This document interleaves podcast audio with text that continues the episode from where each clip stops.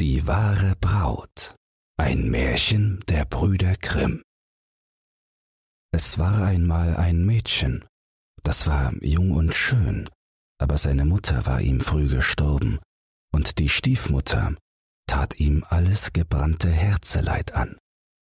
Wenn sie ihm eine Arbeit auftrug, sie mochte noch so schwer sein, so ging es unverdrossen daran und tat, was in seinen Kräften stand aber es konnte damit das Herz der bösen Frau nicht rühren. Immer war sie unzufrieden, immer war es nicht genug. Je fleißiger es arbeitete, je mehr ward ihm aufgelegt, und sie hatte keinen anderen Gedanken, als wie sie ihm eine immer größere Last aufbürden und das Leben recht sauer machen wollte. Eines Tages sagte sie zu ihm Da hast du zwölf Pfund Federn, die sollst du abschleißen. Und wenn du nicht heute Abend damit fertig bist, so wartet eine Tracht Schläge auf dich. Meinst du, du könntest den ganzen Tag faulenzen? Das arme Mädchen setzte sich zu der Arbeit nieder, aber die Tränen flossen ihm dabei über die Wangen herab, denn es sah wohl, dass es unmöglich war, mit der Arbeit in einem Tage zu Ende zu kommen. Wenn es ein Häufchen Federn vor sich liegen hatte, und es seufzte oder schlug in seiner Angst die Hände zusammen, so stoben sie auseinander, und es musste sie wieder auflesen und von neuem anfangen. Da stützte es einmal die Ellbogen auf den Tisch, legte sein Gesicht in beide Hände und rief Ist denn niemand auf Gottes Erdboden, der sich meiner erbarmt? Indem hörte es eine sanfte Stimme, die sprach Tröste dich, mein Kind, ich bin gekommen, dir zu helfen. Das Mädchen blickte auf, und eine alte Frau stand neben ihm. Sie fasste das Mädchen freundlich an der Hand und sprach Vertraue mir nur an, was dich drückt. Da sie so herzlich sprach, so erzählte ihr das Mädchen von seinem traurigen Leben, dass ihm eine Last auf die andere gelegt würde und es mit den aufgegebenen Arbeiten nicht mehr zu Ende kommen könnte. Wenn ich mit diesen Federn heute Abend nicht fertig bin, so schlägt mich die Stiefmutter.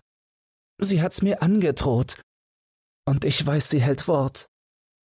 Ihre Tränen fingen wieder an zu fließen, aber die gute Alte sprach Sei unbesorgt, mein Kind. Ruh dich aus. Ich will derweil deine Arbeit verrichten. Das Mädchen legte sich auf sein Bett und schlief bald ein. Die Alte setzte sich an den Tisch bei die Federn.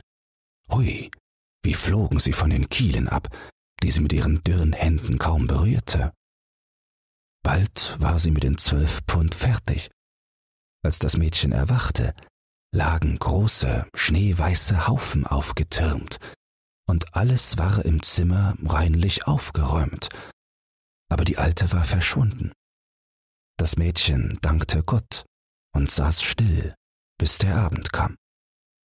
Da trat die Stiefmutter herein und staunte über die vollbrachte Arbeit. Siehst du, Trolle? sprach sie. Was man ausrichtet, wenn man fleißig ist? Hättest du nicht noch etwas anderes vornehmen können? Aber da sitzest du und legst die Hände in den Schoß. Als sie hinausging, sprach sie Die Kreatur kann mehr als Brot essen. Ich muss ihr schwerere Arbeit auflegen. Am anderen Morgen rief sie das Mädchen und sprach Da hast du einen Löffel. Damit schöpfe mir den großen Teich aus, der bei dem Garten liegt. Und wenn du damit abends nicht zur Rande gekommen bist, so weißt du, was erfolgt. Das Mädchen nahm den Löffel und sah, dass er durchlöchert war. Und wenn er es auch nicht gewesen wäre, es hätte nimmermehr damit den Teich ausgeschöpft. Es machte sich gleich an die Arbeit, kniete am Wasser, in das seine Tränen fielen, und schöpfte. Aber die gute Alte erschien wieder, und als sie die Ursache von seinem Kummer erfuhr, sprach sie Sei getrost, mein Kind. Geh in das Gebüsch und leg dich schlafen. Ich will deine Arbeit schon tun. Als die Alte allein war, berührte sie nur den Teich. Wie ein Dunst stieg das Wasser in die Höhe und vermischte sich mit den Wolken. Allmählich war der Teich leer, und als das Mädchen vor Sonnenuntergang erwachte und herbeikam, so sah es nur noch die Fische, die in dem Schlamm zappelten. Es ging zu der Stiefmutter und zeigte ihr an, dass die Arbeit vollbracht wäre. Du hättest schon längst fertig sein sollen, sagte diese und ward blass vor Ärger, aber sie sann etwas Neues aus. Am dritten Morgen sprach sie zu dem Mädchen Dort in der Ebene musst du ein schönes Schloss bauen. Und zum Abend muss es fertig sein. Das Mädchen erschrak und sagte Wie kann ich ein so großes Werk vollbringen? Ich dulde keinen Widerspruch, schrie die Stiefmutter. Kannst du mit einem durchlöcherten Löffel einen Teich ausschöpfen? So kannst du auch ein Schloss bauen. Noch heute will ich es beziehen, und wenn etwas fehlt, sei es das geringste in Küche oder Keller, so weißt du, was dir bevorsteht. Sie trieb das Mädchen fort, und als es in das Tal kam, so lagen da die Felsen übereinander aufgetürmt. Mit aller seiner Kraft konnte es den kleinsten nicht einmal bewegen. Es setzte sich nieder und weinte, doch hoffte es auf den Beistand der guten Alten. Sie ließ auch nicht lange auf sich warten, kam und sprach ihm Trost ein. Leg dich nur in den Schatten und schlaf. Ich will dir das Schloss schon bauen. Wenn es dir Freude macht, so kannst du selbst darin wohnen. Als das Mädchen weggegangen war, rührte die Alte die grauen Felsen an. Alsbald regten sie sich, rückten zusammen und standen da, als hätten Riesen die Mauer gebaut. Darauf erhob sich das Gebäude, und es war, als ob unzählige Hände unsichtbar arbeiteten und Stein auf Stein legten. Der Boden dröhnte, große Säulen stiegen von selbst in die Höhe und stellten sich nebeneinander in Ordnung. Auf dem Dach legten sich die Ziegeln zurecht, und als es Mittag war, drehte sich schon die große Wetterfahne, wie eine goldene Jungfrau mit fliegendem Gewand auf der Spitze des Turms.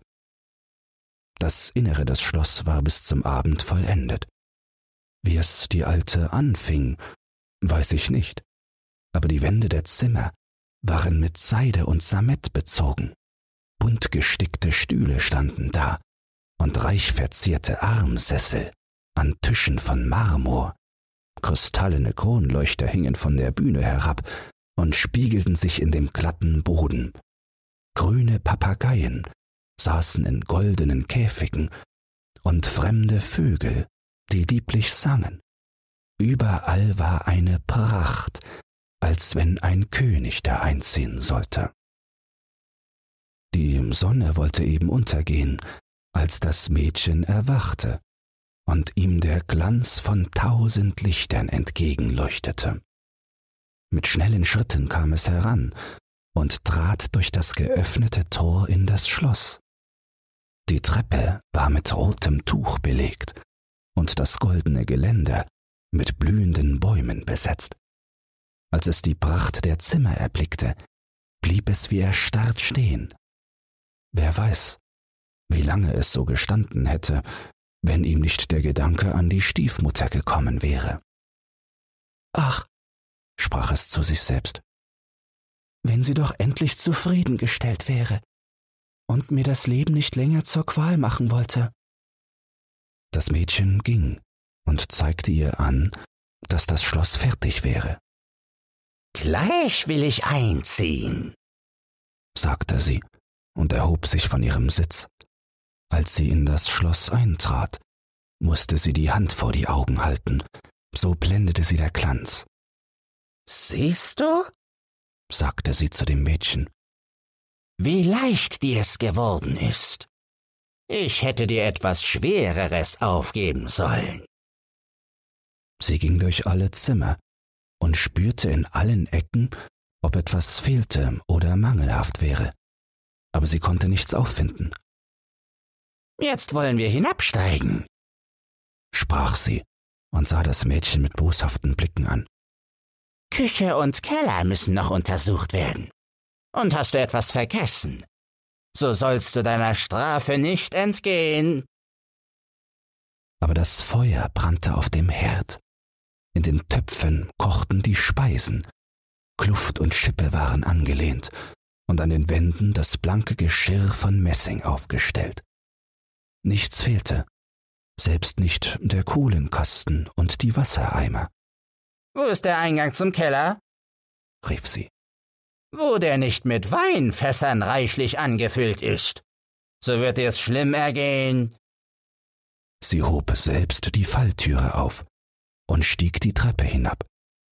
Aber kaum hatte sie zwei Schritte getan, so stürzte die schwere Falltüre, die nur angelehnt war, nieder. Das Mädchen hörte einen Schrei, hob die Türe schnell auf, um ihr zu Hilfe zu kommen, aber sie war hinabgestürzt, und es fand sie entseelt auf dem Boden liegen. Nun gehörte das prächtige Schloss dem Mädchen ganz allein. Es wusste sich in der ersten Zeit gar nicht in seinem Glück zu finden. Schöne Kleider hingen in den Schränken, die Truhen waren mit Gold und Silber oder mit Perlen und Edelsteinen angefüllt, und es hatte keinen Wunsch, den es nicht erfüllen konnte. Bald ging der Ruf von der Schönheit und dem Reichtum des Mädchens durch die ganze Welt.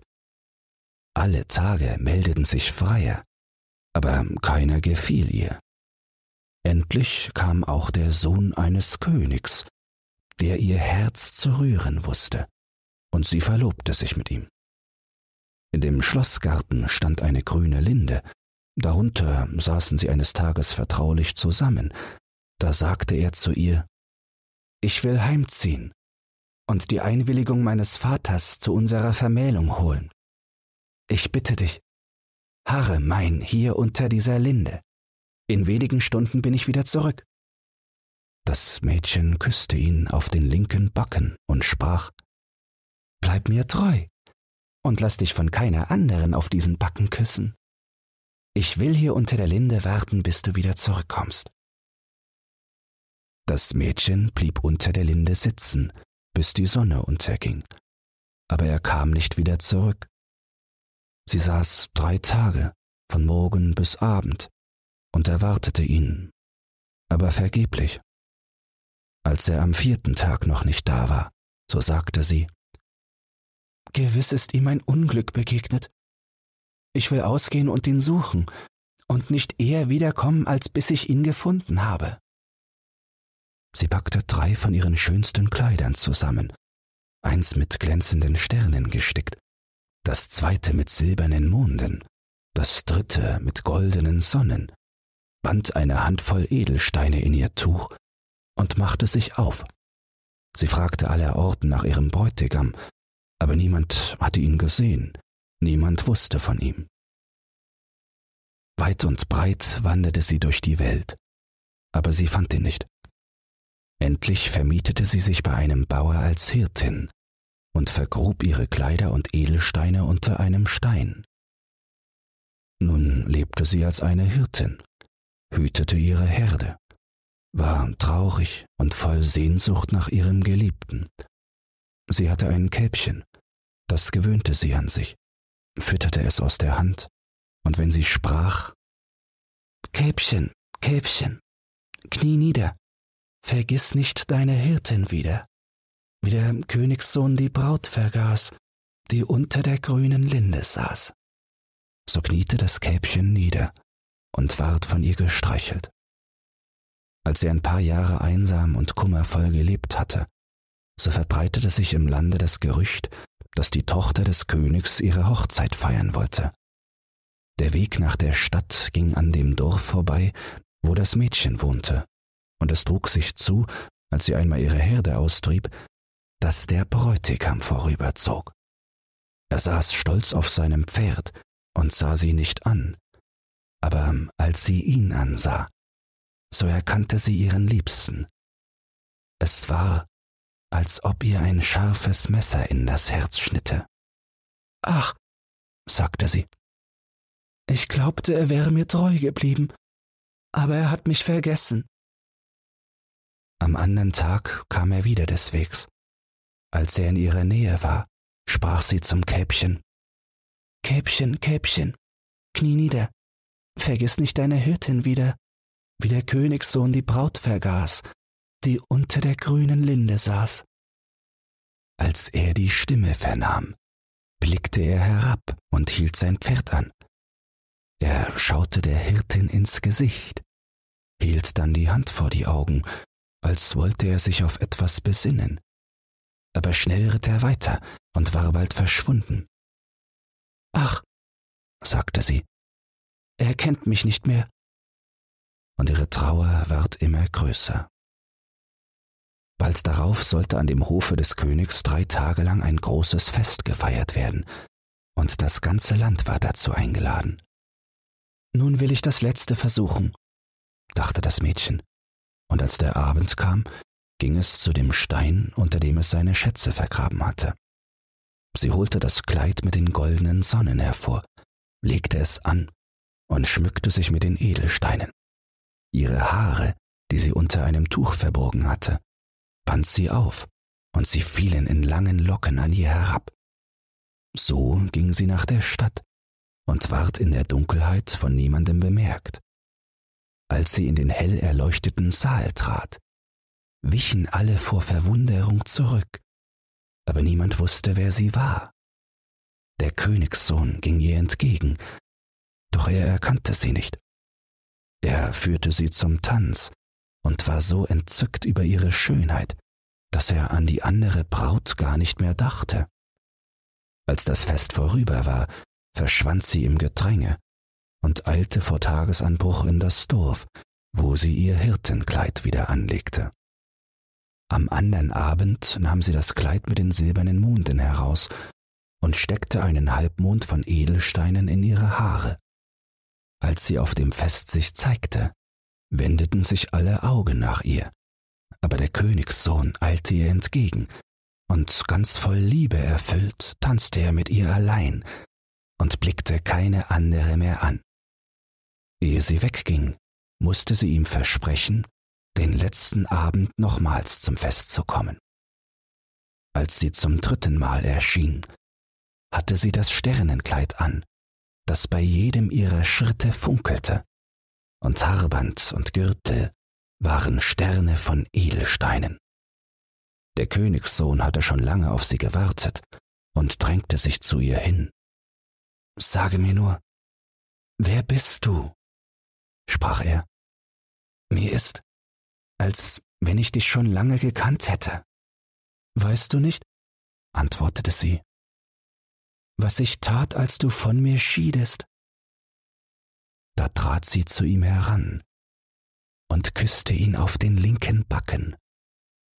In dem Augenblick fiel es wie Schuppen von seinen Augen, und er erkannte die wahre Braut. Komm, sagte er zu ihr, hier ist meines Bleibens nicht länger, reichte ihr die Hand und führte sie hinab zu dem Wagen als wäre der Wind vorgespannt, so eilten die Pferde zu dem Wunderschloss. Schon von weitem glänzten die erleuchteten Fenster. Als sie bei der Linde vorbeifuhren, schwärmten unzählige Glühwürmer darin. Sie schüttelte ihre Piste und sendete ihre Düfte herab. Auf der Treppe blühten die Blumen, aus dem Zimmer schallte der Gesang der fremden Vögel, aber in dem Saal stand der ganze Hof versammelt, und der Priester wartete, um den Bräutigam mit der wahren Braut zu vermählen. Wenn dir dieses Hörbuch gefallen hat, dann teile es oder lass eine Podcast-Bewertung da. Zudem hast du die Möglichkeit, unter den Shownotes bei Spotify anhand von Umfragen und Kommentaren mitzubestimmen, wohin es mit diesem Podcast gehen soll. Du hast Lob, Kritik oder einen Textwunsch dann lass es mich wissen. Doch nun viel Spaß beim nächsten Hörbuch und eine geruhsame Nacht.